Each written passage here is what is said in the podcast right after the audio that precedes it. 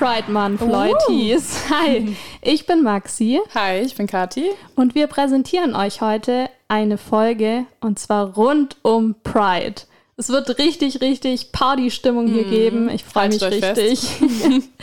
äh, Kati, warst du schon mal auf irgendeiner Pride-related Veranstaltung, auf einem CSD ja. oder so? Ja, ich war mit 14 mit meinen Eltern mal in Berlin und da sind wir ganz zufällig in einen Christopher Street Day reingeraten und damals oh. wusste ich natürlich noch gar nicht, was das ist und war auch so ein bisschen erschrocken, warum alles so bunt und warum so viele queere Menschen da sind und ähm, fand es aber damals auch schon sehr cool und die Partystimmung und sowas und habe dann auch so ein bisschen mitgefeiert, ne? Ach cool, klingt richtig schön. Und du?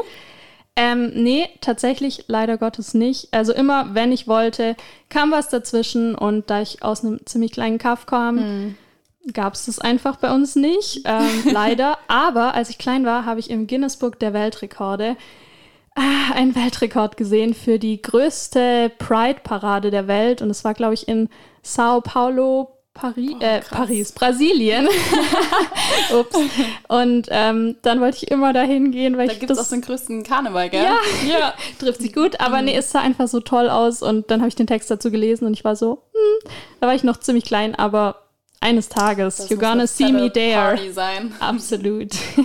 Wusstet ihr, dass in Frankfurt die queere Szene schon seit mehreren Jahrzehnten eine riesig große Rolle gespielt hat? Es war mir gar nicht bewusst, dass Frankfurt da so ein riesen Part allgemein spielt. Ja, ja, ich kenne es von eher anderen Städten, zum Beispiel mhm. von Köln oder von Hamburg oder mhm. so. Da sieht man das auch draußen viel mehr, zum Beispiel die Pride-Flaggen. Ähm, aber hier in Frankfurt ist mir das noch nie so aufgefallen. Aber doch, Frankfurt spielt eine sehr große Rolle und dazu gleich mehr auch ein Beitrag von Kiki. Und zwar hat Kiki eine Barbesitzerin ähm, interviewt, die eine Bar für queere Frauen ähm, eröffnet hat.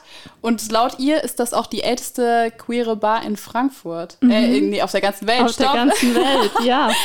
Und als wäre das nicht schon genug, war Kiki dann auch noch im Switchboard. Und ja, da ging es ziemlich viel auch um die große Rolle von Frankfurt in der queeren Geschichte. Und ich finde es richtig toll. Hey, wusstet ihr, dass es in den 80er Jahren viel mehr LGBTQ-Bars in Frankfurt gab als heute? Frankfurt war ja in Westdeutschland äh, neben Berlin ja schon auch so das Zentrum äh, für so die Schwulenbewegung. Und da, wo eine Schwulenbewegung politisch ist, äh, gibt es natürlich auch mehr Kneipen, Diskos und so als in anderen Städten. Kneipen, Diskos und Saunen waren damals einer der Hauptwege für schwule Männer, sich kennenzulernen. Ab Anfang der 2000er Jahre wurden aber Online-Dating-Apps immer relevanter für die schwule Dating-Szene. In der Folge mussten viele der Szenebars in Frankfurt schließen.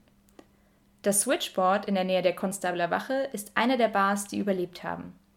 Es wurde damals Ende der 80er Jahre von der AIDS-Hilfe gegründet und wird bis heute von ehrenamtlichen Mitarbeitern betrieben. Ich habe mich mal mit Roland, Ralf und Robert vom Switchboard-Team unterhalten. Die Akteure, die das ermöglicht haben, waren natürlich äh, schwule Männer, die durch AIDS betroffen waren oder äh, für Freunde, die von AIDS betroffen waren, ein Projekt, ein Kneipenprojekt machen wollten, ähm, damit die halt einen Schutzraum finden. Weil äh, das muss man sich ja dann auch äh, wieder äh, so in Erinnerung rufen, dass Leute, die damals infiziert waren oder erkrankt waren, also sehr stigmatisiert wurden. Deswegen war es, glaube ich, auch total richtig und, und äh, nötig, dass, dass Leute, die trotzdem irgendwie damals ähm, leider erkrankt sind, aber in die Öffentlichkeit noch gehen konnten und überhaupt auch noch Gemeinschaft erfahren konnten und nicht nur zu Hause sitzen mussten und äh, sich isolieren mussten. So, ne? Die drei erzählen mir, dass damals Infizierte, denen man ihre Krankheit schon ansehen konnte, regelrecht aus den Kneipen rausgeschmissen wurden. Das Switchboard bot ihnen somit sowohl einen Rückzugsort als auch eine Anlaufstelle für Informationen. Auch innerhalb der Community. Dann, wenn es halt sichtbar war, wie du gesagt hast, dann war man halt irgendwie dann doch nicht mehr so ganz Community. Ne? Also es hat dann irgendwie dann doch nicht gepasst. Heute bietet das Switchboard neben der Selbsthilfe für HIV-Positive aber auch einen Versammlungsort für viele verschiedene queere Gruppierungen und Initiativen. Um dem Kneipensterben entgegenzuwirken, wurden außerdem verschiedene kulturelle Formate eingeführt. Es finden in unseren Räumlichkeiten auch immer wieder ähm, Veranstaltungen statt, die, die wir selber organisieren. Und das sind dann Lesungen oder das sind Musikabende. Und äh, die haben dann aber auch ähm, Diskussionen oder politische Themen. Das gibt es auch immer mal wieder, Podiendiskussionen. Also es ist jetzt nicht nur äh, gefällige irgendwie Unterhaltung oder so. Das, das finden wir wichtig und das ist, glaube ich, auch total gut, ähm, da auch ja, Menschen ähm, Möglichkeiten zu geben, sich mit Themen zu befassen, die sonst eben nicht in Frankfurt diskutiert werden. Oder vielleicht in einem Uniseminar oder sowas. Aber, mhm. aber sonst an sich ähm, ist es so, dass das queere Themen jetzt nicht unbedingt auf der Straße liegen und überall an jeder Ecke diskutiert werden. Außerdem habe ich mich noch mit Ricky getroffen. Sie ist die Betreiberin von Lagata, der offiziell weltweit ältesten Bar für Frauen und Lesben. Die Atmosphäre des Lokals beschreibt sie so. Tja, ich kann da nur darüber äh, dir das sagen, was meine Gäste meinen. Die sagen, es ist ihr Wohnzimmer. Ist halt gemütlich. Ich habe eine Musikbox von den 70er Jahren bis zu den heutigen Zeiten, die neueste Musik drin. Die können sie sich selbst auswählen, müssen kein Geld einwerfen in die Musikbox. Und das ist halt auch sehr schön. Mhm. Ich habe überall Knapperzeug stehen, auf den Tischen. Das ist natürlich auch etwas, was ich persönlich gut finde und was ich auch sehr gern tue. Und naja. Ricky hat die Bar damals 1971, kurz nach dem Abschluss ihres BWL-Studiums, gegründet, weil es zu diesem Zeitpunkt noch keine Frauenbar dieser Art in Frankfurt gab. Wie ich aufgemacht habe, 71, da war es nur, da habe ich nur äh, Frauen reingelassen. Da hatte ich sogar extra ein Guckloch gehabt und hat eine Türsteherin gehabt. Aber zwischenzeitlich muss ich dir ganz ehrlich sagen, darf man das nicht mehr so eng sehen. Wir sind heute nicht mehr in den 70er, 80er Jahren, wo das alles so, so ein bisschen merkwürdig war. Also heute lasse ich auch die Jungs mit rein. Äh, wenn die Mädels einen Freund mitbringen, die fragen natürlich, Ricky, ich habe einen Freund von mir, der darf da rein. Sag ich, na selbstverständlich, aber er muss aufpassen, ich möchte nicht, dass er die Frauen anmacht. Die Ehrenamtlichen vom Switchboard haben mir zwar erzählt, dass es in den 80er Jahren schon eine große queere Barszene in Frankfurt gab, aber wie sah das circa zehn Jahre davor aus? Um diese Zeit war das noch nicht normal. Wie ich vorhin schon sagte, da war das damals alles noch merkwürdig. Denn gerade in der Seehofstraße, wo es Lagata ist, das war damals, 71, war das noch eine ganz konservative Straße, wo nur fast alte Leute wohnten. Und für die war das natürlich irgendwie was Komisches, als sie auf einmal sahen, da ist ein Schild, Club Lagata, mit zwei Frauen drauf. Das war natürlich am Anfang auch. Da haben gesagt, was ist das, wie denn so? Und haben natürlich dann auch gerätselt.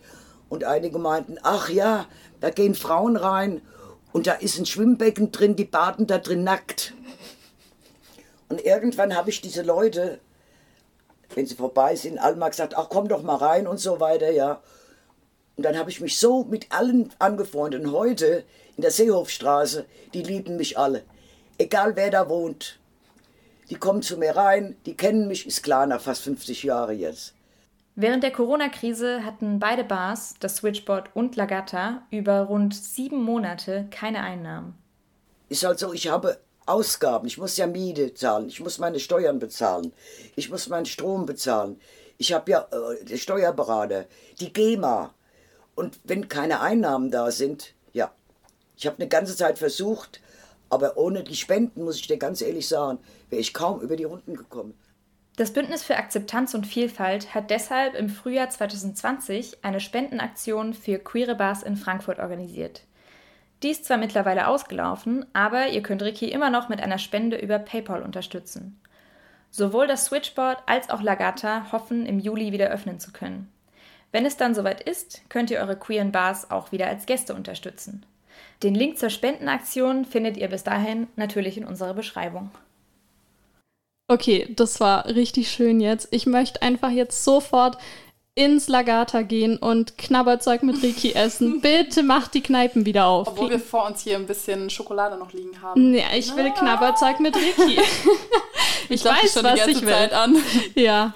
Ähm, ja, aber jetzt ein ganz anderes Thema und zwar einer meiner größten Träume, let's say it that way, hat sich vor kurzem erfüllt. Und zwar, es war nicht die äh, Pride-Parade in Brasilien, schade, aber ich durfte eine Audienz bei der Prinzessin vom Main äh, erhalten und das war einfach so toll.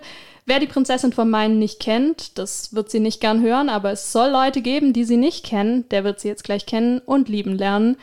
Ich präsentiere euch ähm, die Besitzerin und auch die Seele, die gute Seele, die gute Fee des Transnormals, äh, Manuela Mock.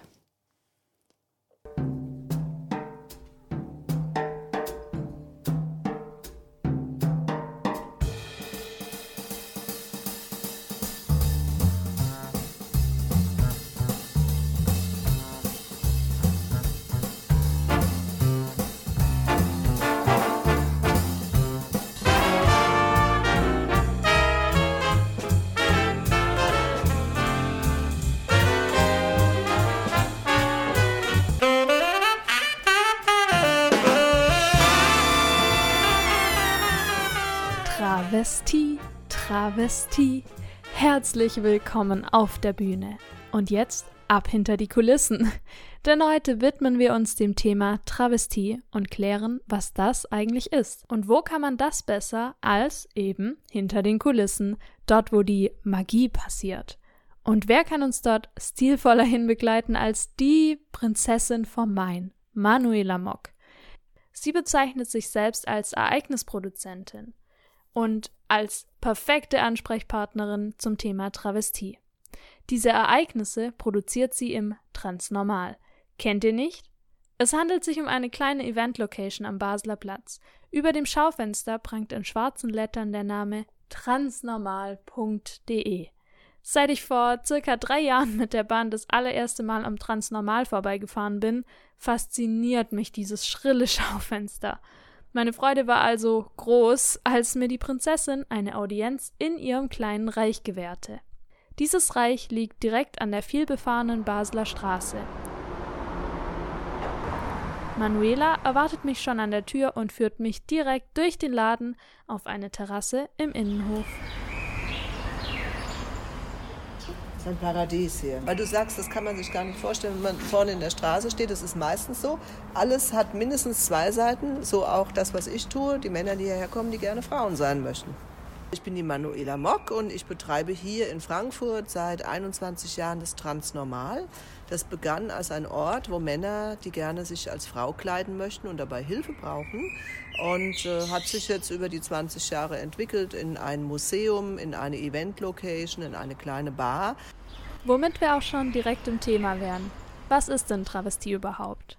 Also Travestie ist die Kunst der Verkleidung, äh, etwas darzustellen, was man nicht ist, auf der Bühne eine Frau darstellt und körperlich ein Mann ist. Also, also ich definiere das jetzt nur für mich, äh, so wie ich es kennengelernt habe und kenne.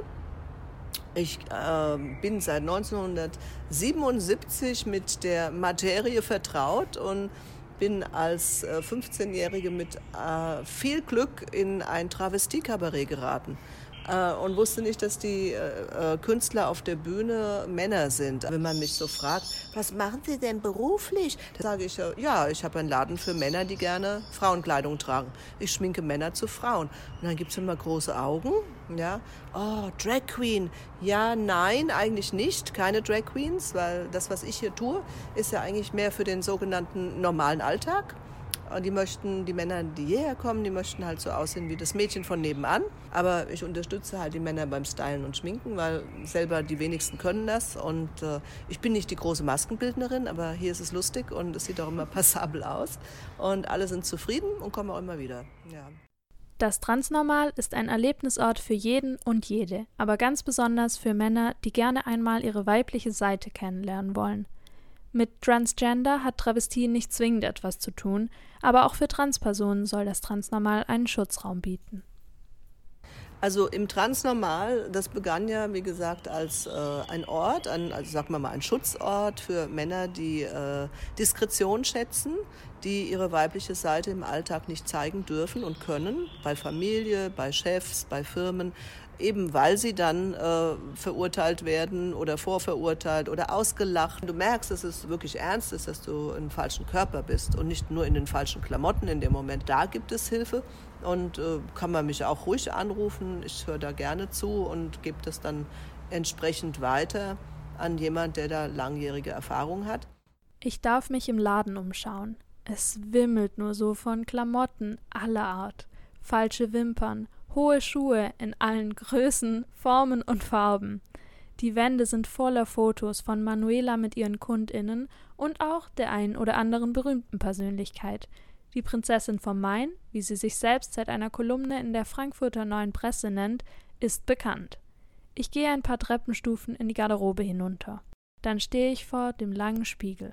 That's where the magic happens, oder? Das Allerschönste äh, ist die, die Sekunde, wo der Mensch fertig gestylt in den Spiegel schaut und seine Weiblichkeit entdeckt. Da sind schon oft Tränen geflossen und äh, ich werde sehr oft umarmt. Ja, also in der Regel, also wenn nicht gerade Corona ist, ne, ähm, ist es dann so, dass man einen Termin vereinbart. Äh, der Kunde kann mir vorher seine Wünsche erzählen. Ich sage ihm dann immer, bitte schreiben Sie mir eine E-Mail und äh, wenn ich dann äh, an den Computer gehe, dann lese ich das und dann schreibe ich ihn auch persönlich zurück. Dann gibt es einen Plan, dann wird auch eine Uhrzeit festgelegt, ein Termin wird vereinbart. Ähm, manchmal kommen zweite, dritte oder vierte ins Spiel. Man möchte einen Kaffeebesuch machen, man möchte eine Boutique besuchen, man möchte vielleicht ins Theater gehen, das muss ja alles organisiert werden. Ja, man möchte vielleicht eine Ballettstunde nehmen, dann muss ich eine Ballettschule anrufen und muss sagen, hör mal, äh, ich habe einen äh, Transvestiten, der äh, möchte gerne Ballett tanzen, der hat seine eigenen Tütüs und äh, möchte gerne zwei Stunden buchen. Ist das möglich bei Ihnen? Termin ist vereinbart, dann verlange ich natürlich eine Anzahlung. Das klassische Umstyling, also um, unter 200 Euro mache ich da überhaupt nichts. Mhm. Also denn es ist ein, ein schnelles Mail, also schnell geht hier eh nichts. Ähm, ich sage mal, eine Stunde kostet auf jeden Fall 70 Euro. Und das liegt ja an dir, wie viel du ausgeben willst. Du kannst mir auch gerne mehr geben. Ich nehme auch gerne mehr, weil ich bin halt mehr wert. Ja, und reich werde ich trotzdem nicht, äh, aber ich bin wenigstens glücklich. Sogar eine Bar gibt's im Transnormal. Manuela erklärt mir, dass Umstylings zwar sehr gefragt sind, aber lange noch nicht alles, was sie anbietet. Augenzwinkernd berichtet sie mir von ihren spannendsten Anfragen, die sie schon möglich machen konnte. Das Transnormal sei der Ort für eine Pause vom Alltag, ganz egal, wie bunt oder schlicht diese aussieht. Im Transnormal ist jeder und jede willkommen. Das Leben in all seinen Facetten wird hier gefeiert. Einfach drauf losleben, so nennt Manuela das. Dann kann man hier auch an der Bar sitzen mit einem kurzen Rock, auch wenn man 75 Jahre alt ist und Horst Müller heißt. Alles gut. Wir ja. werden viel Spaß haben. Mein, mein Pride Time ist 365 Tage im Jahr. Ja, also halte ich natürlich von diesem einen Monat überhaupt nichts. viel zu wenig. viel zu wenig, ja. ja. Das ist ein, äh, ja, das sollte man das ganze Jahr über so praktizieren, ja. Die Zeit im Transnormal war wie ein Spaziergang durch eine kleine, andere Welt. Eine facettenreiche Welt. Mal schillernd, mal schlicht, aber immer transnormal.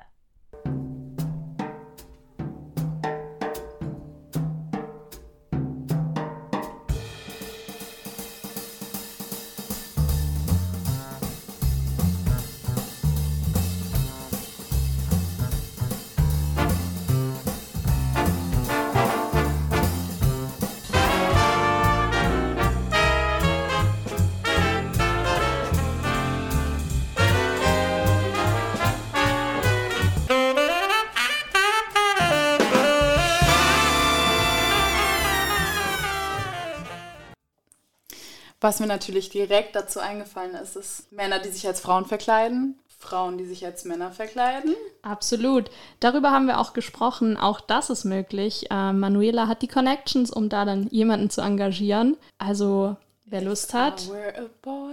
Even just for a day. Oh, direkt oben von der Königin höchstpersönlich hier. Ich meine, wer ist noch nicht in die andere Genderrolle gerutscht, äh, ge geschlüpft, ja, meine ich. Das so toll. Schule, Abitur, Motto-Tage. Ja, mhm. genau. Ich hätte ich hätt Lust drauf. Ich wäre dabei ich sofort. Ich hätte mega Bock drauf, das mal so ein bisschen professioneller zu machen. Mhm. Weil normalerweise zieht man sich eine weite Hose an, dann noch irgendein Oversize-T-Shirt. Alle Stereotypen Cappy, einmal durchsortiert.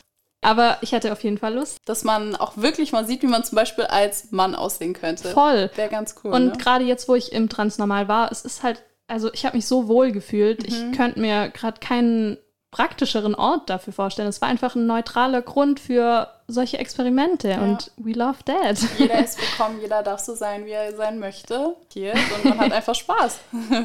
Yes. So muss es sein. Das ist auch, glaube ich, ein bisschen das Motto von Pride.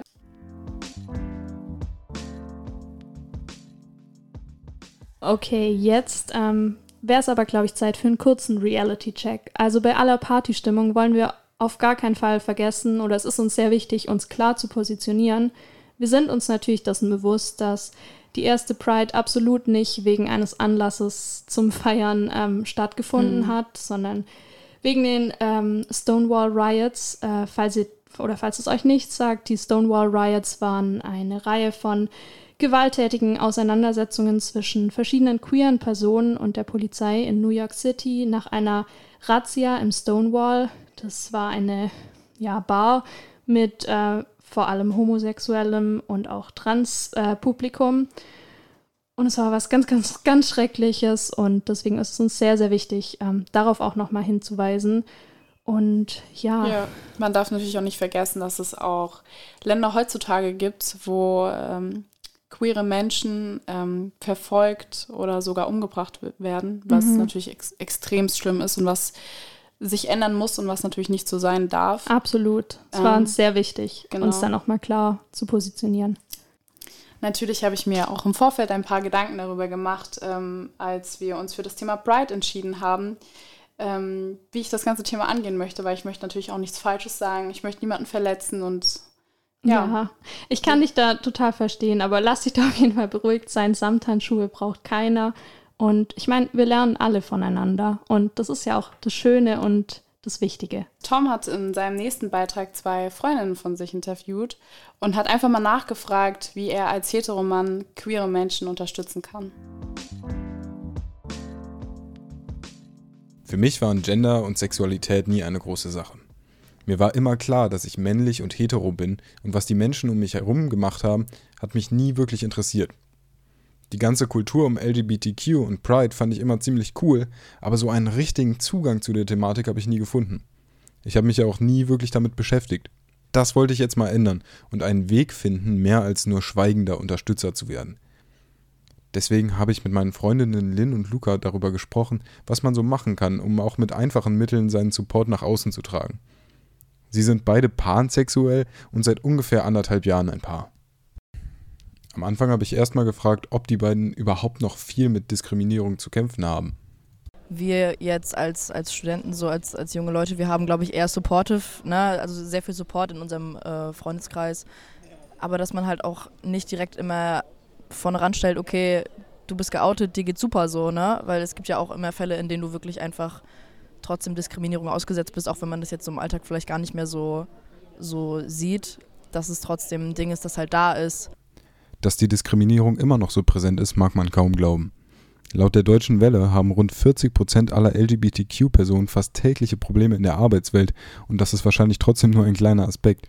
Auch aus dem gesellschaftlichen Alltag sind solche Situationen immer noch nicht verschwunden. Number one Ding, starren. Also ich habe das oft, und dann wirst du halt angestarrt und du siehst die Leute reden, die tuscheln so obviously, manchmal halt ein bisschen lauter, als sie wahrscheinlich äh, denken, dass sie sind. Die finden das halt schon komisch so, ne? Äh, ist ja natürlich absolut äh, normal, die Person ähm, anzufassen und die zu küssen, die du halt liebst so. Und wenn du dann hörst, oh, guck mal, die, die halten Händchen so, oh, guck mal, das, das sind Lesben so, weißt du, das ist halt, das ist so ein Ding, was einen natürlich auch nach einer Weile, wenn du es gewöhnt bist, nicht mehr stört, aber trotzdem ist es so ein Ding, wo du drüber nachdenkst und dir dann Gedanken machst, so, ey, warum, warum dürfen die rumrennen, wie sie wollen und ich muss mir jeden Tag irgendwie irgendein komisches Getuschel anhören. Den Sexualitäten in meinem Freundeskreis habe ich nie viel Beachtung geschenkt. Zum einen, weil es mich nicht allzu viel angeht, zum anderen möchte ich mich, vor allem was den Support angeht, auch einfach nicht aufdrängen. Da habe ich mich gefragt, wie ich offen im Umgang sein kann, ohne irgendwelche Grenzen zu überschreiten. Man, man kann ja halt auch immer so ein, so ein kleines Heads abgeben, so ey, ich, ich kenne mich damit nicht so aus, ey, ich habe gerade irgendwie mitgekriegt, das ist so ein Thema, ey, kannst du mir darüber was erzählen oder kann ich dir eine Frage stellen? Und dann einfach zu sagen, ey, ich habe da echt keine Ahnung von, aber ich bin da offen für, ich habe da Interesse dran, so wie ist das bei dir? Ähm, das hat ja auch alles immer was mit Vorurteilen zu tun, ne? Also wenn du jemandem, ich sag meiner Frau gegenüber sitzt, die jetzt irgendwie kurze Haare hat und, äh, weiß ich nicht, ein Oversize-T-Shirt anhat oder so und du sagst dann direkt, ey, du siehst total männlich aus, bist du eine Lesbe oder so. Das ist natürlich vollkommener Schwachsinn so. Ähm, und da halt irgendwie, ich weiß nicht, wenn das im Gespräch aufkommt oder sowas, dann ähm, finde ich das okay, darüber zu reden, da auch nachzufragen. Ja, vor allem, wenn du weißt, du hast Leute in deinem Freundeskreis, die sich damit gerade ein bisschen auseinandersetzen, damit vielleicht auch ein bisschen strugglen, einfach zu zeigen, ey, ich, ich, bin, ich bin da, so ich interessiere mich dafür, ich ähm, educate mich, weil mir wichtig ist, dass du dich wohlfühlst. So. Ich glaube, das Wichtigste ist wirklich einfach zu sagen, ey, ich supporte die Sache, ich bin da, ich möchte mich damit auseinandersetzen, weil ich halt eine Gesellschaft schaffen will, in der sich einfach jeder wohlfühlt. So, ne? Das wäre, glaube ich, der Main Point. Richtig und wichtig ist natürlich immer das Respektieren der Pronomen. Das stellt mich jetzt vor die Frage, ist es nützlich, wenn ich bei mir immer er, ihm dazu sage? Ich finde es immer cool zu sehen, dass, dass jetzt auch ne, immer mehr Leute stehen haben, he, him, they, them, whatever. Ja, dadurch, dass du sowas ähm, supportest, dass du halt deine ähm, Pronouns verwendest so und den Leuten halt zeigst, auch wenn es vielleicht für viele obvious ist so, ähm, es ist ja ein Support von, von Leuten, die halt vielleicht non-binary sind oder so. Sowas kann sich ja nur durchsetzen, wenn es im Endeffekt alle machen. Es erfordert also gar nicht so viel Support zu sein. Den Pronomen Respekt schenken, sich gegen Diskriminierung aussprechen und den Mund vor allem aufmachen, wenn sich jemand nicht gegen Anfeindungen wehren kann. Also auch wenn keine LGBTQ-Personen selbst anwesend sind. Im Grunde kann man sich nach ganz normalen Verhaltensregeln richten. Sei respektvoll, sei offen und steh zu deiner Meinung. Damit ist, denke ich, schon einiges getan. Und wenn du noch mehr supporten möchtest, google einfach mal. Es gibt super viel zu lesen. Du wirst nicht enttäuscht sein. Oh, und eine Sache wäre da noch. Also auch wenn ihr hetero seid, geht, geht zu Pride, ist super, ist Hammer. Das ist halt auch nicht irgendwie, also ich glaube, viele denken irgendwie, es kommt so ähm, pretentious oder so, aber finde ich nicht. Also ich finde es super. Ja klar, Support ist Support so. Die größte und wohl auch eine der schönsten Veranstaltungen sind da der Christopher Street Day. Wie der CSD Frankfurt dieses Jahr abläuft, erzählen wir euch nochmal am Ende des Podcasts bei den Veranstaltungstipps. Aber jetzt wollen wir echt wieder zurück zur Partystimmung. Denn Party. Party. Wir sind ja heute hier, um mit euch zu feiern und wir sind Ja. so krass dankbar, dass ihr alle hier seid. Und ähm, ja, wir haben hier auf dem Tisch nicht nur Schokolade, leider kein Knabberzeug, aber nicht nur Schokolade, sondern wir haben auch Getränke. Neben Mate haben wir auch eine ganz, ganz besondere Flasche Ja. und damit stoßen wir jetzt auf euch an. Yes. Ich hoffe, ihr habt auch irgendwas zu trinken in der Hand. Absolut. Hoffentlich irgendwas Alkoholisches. Whatever floats your boat. Aber cheers zu euch, Cheers. Leute.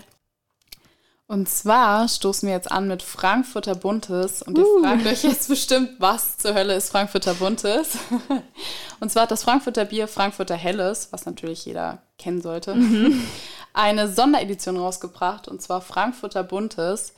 Und das ist jetzt kein buntes Bier, Schade. sondern das Etikett erstrahlt in bunten Regenbogenfarben, äh, passend zu Pride Month. Und Helene hat mit Quen von Frankfurter Helles gesprochen und die beiden haben sich über das Bier und die Idee dahinter ausgetauscht. Yeah. Queer sein will gefeiert werden. Vor allem im Pride Month. Und das geht am besten mit Bier, meiner Meinung nach.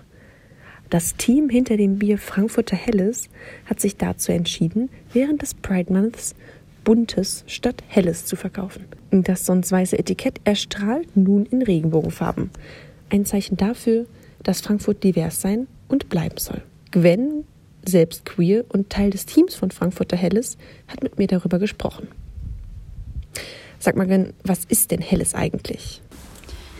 Ja, wir haben vor tatsächlich ziemlich genau drei Jahren, im Sommer 2018 war das, unsere erste Flasche Helles aufgemacht, nachdem wir einfach ein großes äh, Bedürfnis hatten, ähm, ein gutes Bier auszuschenken. Das war damals im Restaurant Margarete, ähm, das auch das Rezept entwickelt hat für unser Helles. Und ähm, ja, seitdem ist super viel passiert. Wir sind in ganz, ganz vielen tollen Locations in Frankfurt und Umgebung ähm, gut aufgenommen worden und ähm, freuen uns, dass die Leute so viel Spaß an unserem Bier haben. Und wir als Frankfurter Braunion haben es uns so ein bisschen zur Aufgabe gemacht, ähm, Frankfurt den Feierabend zurückzubringen. Und das äh, klappt ziemlich gut und ist uns ähm, Dabei ist es uns auch tatsächlich ziemlich egal, ob die Leute dann hier bei uns im Ostend, im Danzig am Platz mit einem frisch gezapften Hellen äh, stehen und eine gute Zeit haben oder ob sie das woanders mit einem Äppler tun. Ähm, Hauptsache, man kommt mal wieder zusammen und äh, verbringt schöne Momente miteinander.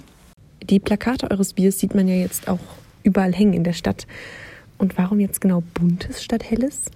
Hinter unserem Buntes steckt ein ganz großes Bedürfnis, ein Zeichen zu setzen. Ähm, zum einen ein Zeichen für das Miteinander in unserer Stadt und jetzt in 2021 sogar in ganz Deutschland, was ziemlich verrückt ist. Ähm, und das Ganze kam so auf, dass wir vergangenes Jahr bei uns im Lager, im Bierlager zusammensaßen, als äh, Black Lives Matter in aller Munde war und der Pride Month bevorstand. Und wir waren super viel im Austausch darüber, wie viele Idioten gerade da draußen rumlaufen und wie sehr sich der ganze Rechtsruck doch auch in unserem Alltag bemerkbar macht. Und für uns ist es tatsächlich einfach dann die logische Konsequenz gewesen, unser Bier temporär mit der Pride Flag zu versehen. Ähm, zum Glück wissen wir als Firma aber auch ganz genau, dass das Umetikettieren von Flaschen äh, nicht ausreicht, um einen Unterschied zu machen und fangen daher ähm, direkt bei uns an und spenden in diesem Jahr alle Erlöse, die wir mit dem Buntes machen, an den Verein Laut gegen Nazis.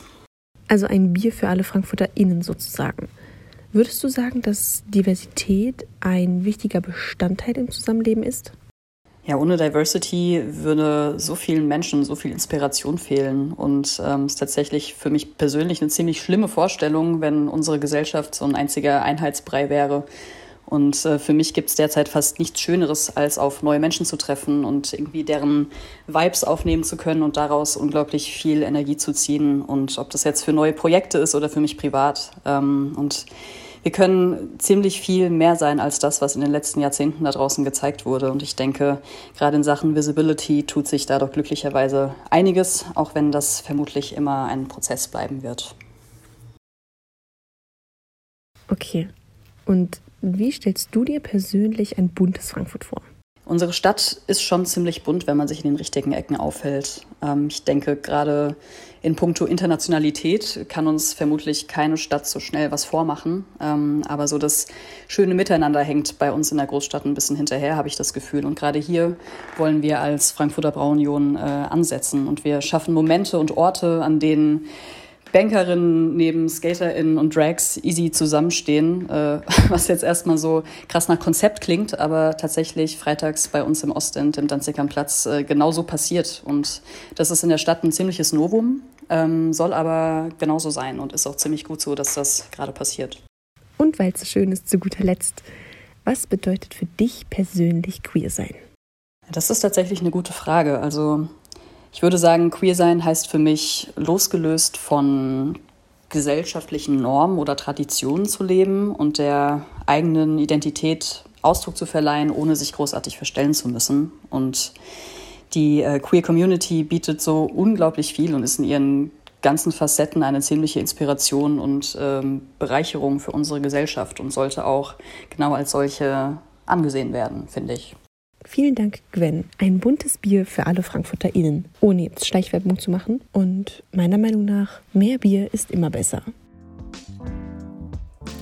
Und jetzt kommen wir noch zu unseren Veranstaltungstipps. Das ist ja eine feste Kategorie bei uns. Und als allererstes haben wir natürlich den CSD in Frankfurt. Der findet dieses Jahr statt, was ich sehr cool finde. Mhm. Leider etwas in abgespeckter Form, äh, aber trotzdem. Hauptsache etwas. Am 17. Juli ist das. Ja, wir haben uns gedacht, wenn es Corona-konform ist, würden wir gerne als Gruppe von unserem Kulturpodcast da hingehen. das wäre so cool. Please. und wenn ihr Lust habt mitzukommen, dann schreibt uns gerne auf Instagram und dann connecten wir uns alle ein bisschen und gehen da zusammen hin. Yeah. yes. Eine meiner Lieblingsveranstaltungen an der Uni ist tatsächlich die Ringvorlesung Queer gehört. Die besuche ich für mein Nebenfach für Gender Studies und es ist eine Ringvorlesung, die sich mit queeren, feministischen oder postkolonialen Inhalten beschäftigt. Die haben echt immer wieder richtig coole ReferentInnen zu Besuch. Und das Team von Queer gehört, genauer gesagt die Sala, die haben uns mal eine Sprachnachricht geschickt und laden euch ganz herzlich ein, auch mal bei der Vorlesung teilzunehmen. Hallo, hier ist Sala von Queer gehört. Mit dem Team sind Sam, Janjan und Hugh. Wir organisieren eine Ringverlesung, die sich mit queerfeministischen und postkolonialen Themen beschäftigt. Das heißt, Klassismus, Armut, Gender Empowerment und politische Kämpfe machen wir sichtbar. Themen, die oft in unserer Hochschullandschaft und den hiesigen Medien fehlen bzw. einseitig präsentiert werden. Unsere nächste Veranstaltung findet am 8. Juni von Inolitke statt. Das Thema ist trans- und nicht-binäre Elternschaft.